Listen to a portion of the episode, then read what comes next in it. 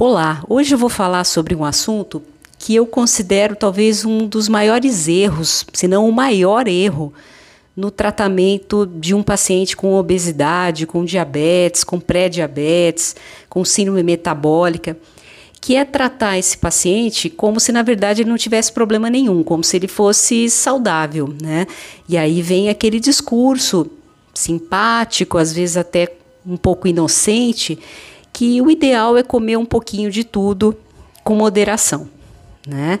Que você tem que fazer as pazes com a comida, que você não, te, não, não deve fazer nenhum tipo de restrição, né? É só ter uma questão de equilíbrio, né?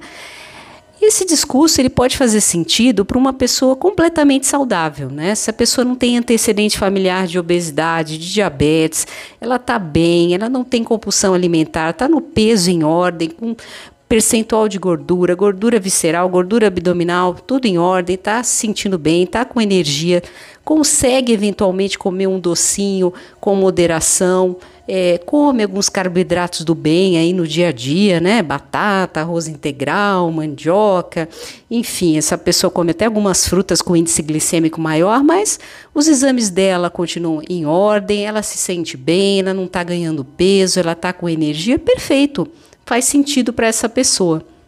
Só que existe mais da metade da população brasileira né, que está acima do peso, que tem pelo menos um dos fatores da síndrome metabólica, né, ou está com triglicérides alto, está com HDL baixo, está com gordura no fígado, está com pressão alta, está com diabetes ou pré-diabetes né? Tá inflamada, tá cansada, tá ganhando peso, tem um quadro de compulsão alimentar, né? E essa pessoa, ela ouvindo esse discurso, que muitas vezes é aquilo que ela quer ouvir, né? Opa, vou tentar comer um pouquinho de tudo. É, é, é péssimo para essa pessoa, porque às vezes ela passa a vida inteira lutando, negando o problema que ela tem e tentando repetir o comportamento de outras pessoas. Né? É, é, eu, eu costumo comparar assim até com uma pessoa que tem é, é alcoolismo, né? Então imagina você falar para um alcoólatra para ele beber com moderação, para ele não ser radical, que ele não precisa cortar o álcool, ele só ter um pouquinho de bom senso e equilíbrio e beber com moderação. Né? É óbvio que se, a, se, essa pessoa conseguisse fazer isso, ela não seria alcoólatra, ela não estaria ali buscando a ajuda de um profissional, né?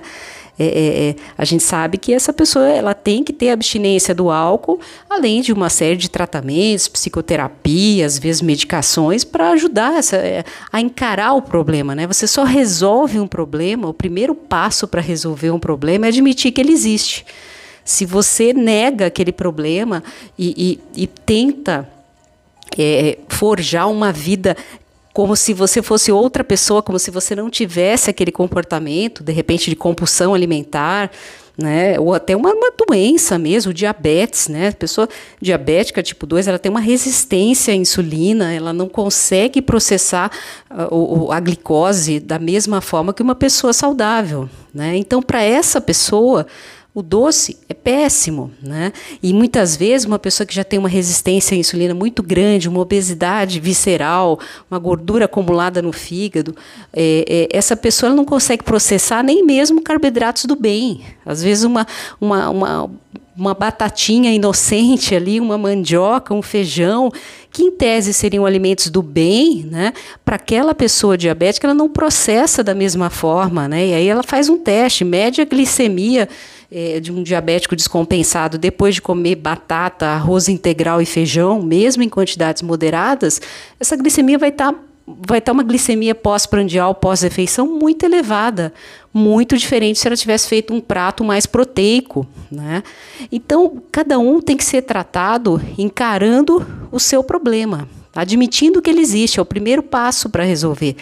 Né? Não faz sentido né, você é, falar para uma pessoa que tem uma alergia grave a castanhas e falar para ela: não, não seja radical, não corte as castanhas, tente comer um pouquinho com moderação. Né? Se tiver uma reação alérgica, toma um, corticóide, toma um antialérgico, né? já fica perto de uma emergência, se tiver um choque anafilático, quer dizer, não faz o menor sentido. Né? Mas, infelizmente, isso com pacientes com obesidade, às vezes com compulsão alimentar e mesmo com diabetes ou pré-diabetes, é, é, isso que muita gente fala, né? muito profissional de saúde mesmo, né? Então, às vezes você vai com diabetes compensado ao médico e ele insiste que a base da sua refeição vai ser carboidrato. Você não vai processar bem esse carboidrato, né? Você vai ter picos de glicemia e para controlar isso você vai tomando cada vez mais remédios, alguns remédios e às vezes até insulina, que vão te gerar mais ganho de peso, mais fome, vai perpetuando esse quadro e você acha normal, né? Radical é pedir para restringir o carboidrato do diabético, né?